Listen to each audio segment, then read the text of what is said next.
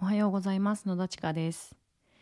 えー、今年に入ってですねあのもう私やりたいことをですねいくつかリストアップしていて目標も決めてたんですけれどもあのその目標の中ですね一つに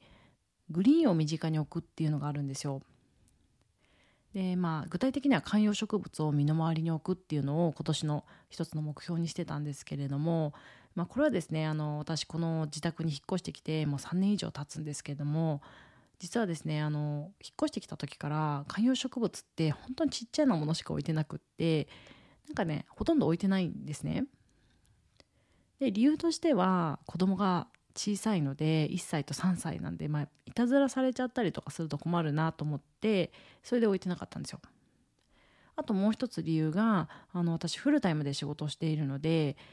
あの自宅にほとんど日中いないんですね。で子供もいないし、まあ、主人も仕事でいないので日中ほとんど、まあ、自宅を空けてるっていう状態になっているのであまりねあの植物をこうめでる時間とかそういう余裕がなかったんですね。なので置いてなかったんですよ。でも最近下の1歳の娘が外に行くと植物を見かけるたびにですね葉っぱ葉っぱって言って指さして喜んでるんですね。でなんかその姿を見ていてああそういえばうち全然そういったもの置いてないなって去年気づいたんですよ。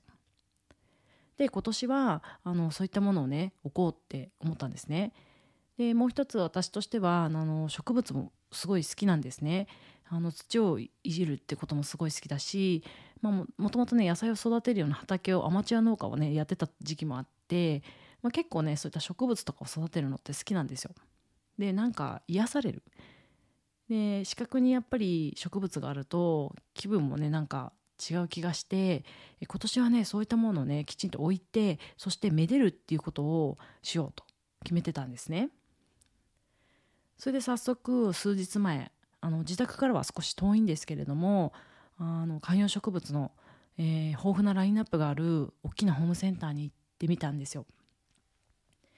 もう見ているだけで癒されてで事前にね私はあのこういった植物欲しいなとかあの調べてったんですけれども、まあ、実際に見てみるとね雰囲気とかやっぱり違ったりとか同じ種類でもなんかね表情が違ったりするんですよね。えそれをね隅から隅まで見てえ私がですねこの子たちを連れて帰りたいっていう子をね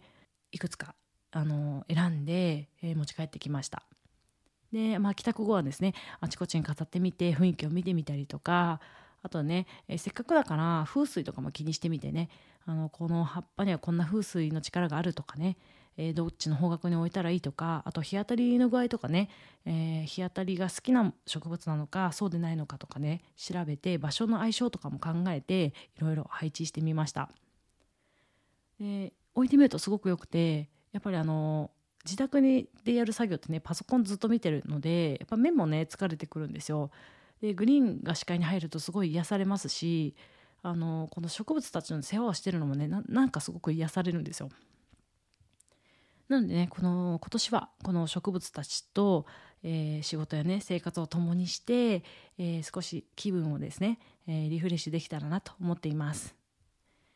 えそんな感じでですね私はあの今年の目標の一つ、えーちょっとずつですけれどもクリアしています、え今後もですね今年立てた目標をですね一つ一つ、えー進めていこうと思っていますので、えこれからもよろしくお願いいたします